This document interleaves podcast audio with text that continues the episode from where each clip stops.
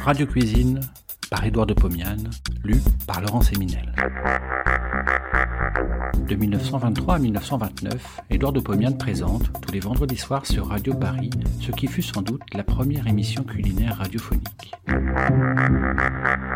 Cela s'appelait Radio Cuisine. Près d'un siècle plus tard, nous donnons à réentendre ces quelques 200 chroniques qui firent la joie des auditeurs de l'époque. Cette semaine, homard et langouste. De ma fenêtre, je vois rentrer au port les petits bateaux aux voiles rouges qui reviennent de la pêche aux crustacés. Ils rapportent des homards, des langoustes, pris dans les casiers déposés la veille au large près des rochers bretons. D'autres bateaux plus grands reviennent de très loin. Ils ont pêché les crustacés près des côtes anglaises. Et ils apportent une cargaison tellement abondante que les marins se demandent s'ils arriveront à écouler leur pêche. De ce fait, le homard et la langouste sont pour rien. J'en ai acheté hier à six francs la livre, à peine le prix du bœuf à pot-au-feu.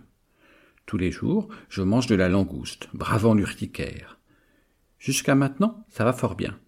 Peut-être parce que je varie les modes de préparation. Homard à la nage, langouste à la mayonnaise, à la crème, à l'américaine, escalope panée, et que sais-je encore. Mais au fond, avouons-le, rien ne vaut la langouste tout simplement cuite à l'eau de mer, refroidie et finalement servie avec une sauce mayonnaise.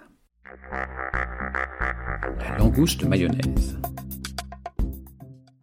Je n'insisterai pas longuement sur ce mode de préparation. Je fais bouillir dans une marmite de l'eau de mer ou de l'eau fortement salée. J'ajoute du poivre et quelques branches de fenouil. Il en pousse partout en Bretagne. La langouste est ficelée, la pauvre. Je la plonge brusquement dans le liquide bouillant pour abréger son supplice. Je la laisse bouillir un quart d'heure. J'éloigne le récipient du feu. Je laisse le crustacé dans le court bouillon pendant un quart d'heure. Je le retire. Je laisse refroidir et je le mange avec une mayonnaise. Langouste à l'américaine. C'est une célèbre formule. Elle pêche cependant par une faute d'esthétique culinaire. La sauce, trop épicée, trop chargée en tomates, en eau de vie, fait disparaître la saveur propre du crustacé. Cela mis à part, la langouste à l'américaine peut se manger de temps en temps. Voici une des nombreuses formules employées dans les petits restaurants de Bretagne, pays qui se pique d'être le berceau de ce plat qui devrait, paraît-il, s'appeler langouste à l'armoricaine. Je coupe là où les langoustes en tronçons. C'est un supplice qu'on doit faire subir rapidement à l'animal. Le mieux est de commencer par lui trancher la tête. Ainsi, toute sensibilité disparaît.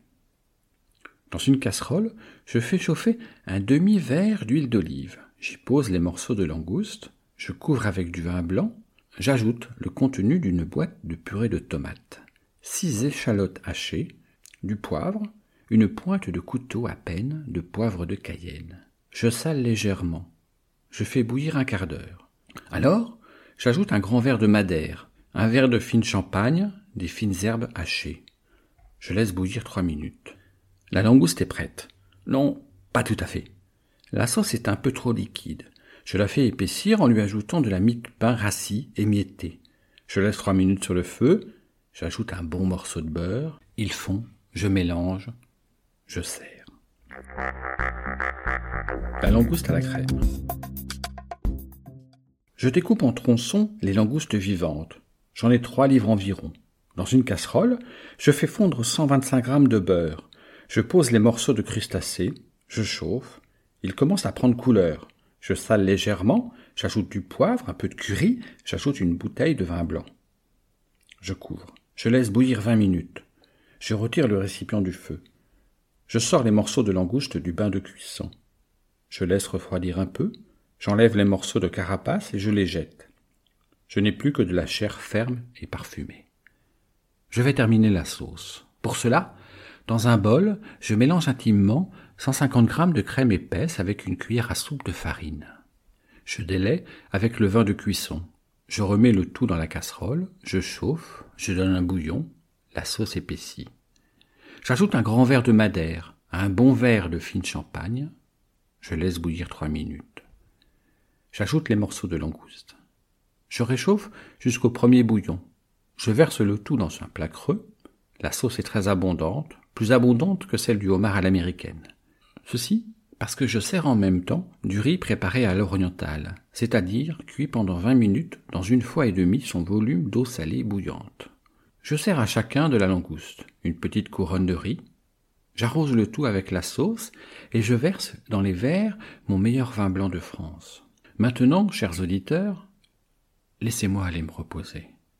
Je suspends mes chroniques jusqu'à mi-septembre. Je vais faire un tour en Italie, en Espagne. À tous les repas, je prendrai des notes, je penserai bien à vous, et je vous rapporterai, je vous le promets, des impressions nouvelles et des plats que vous ne connaissez point. Bon appétit et à la semaine prochaine.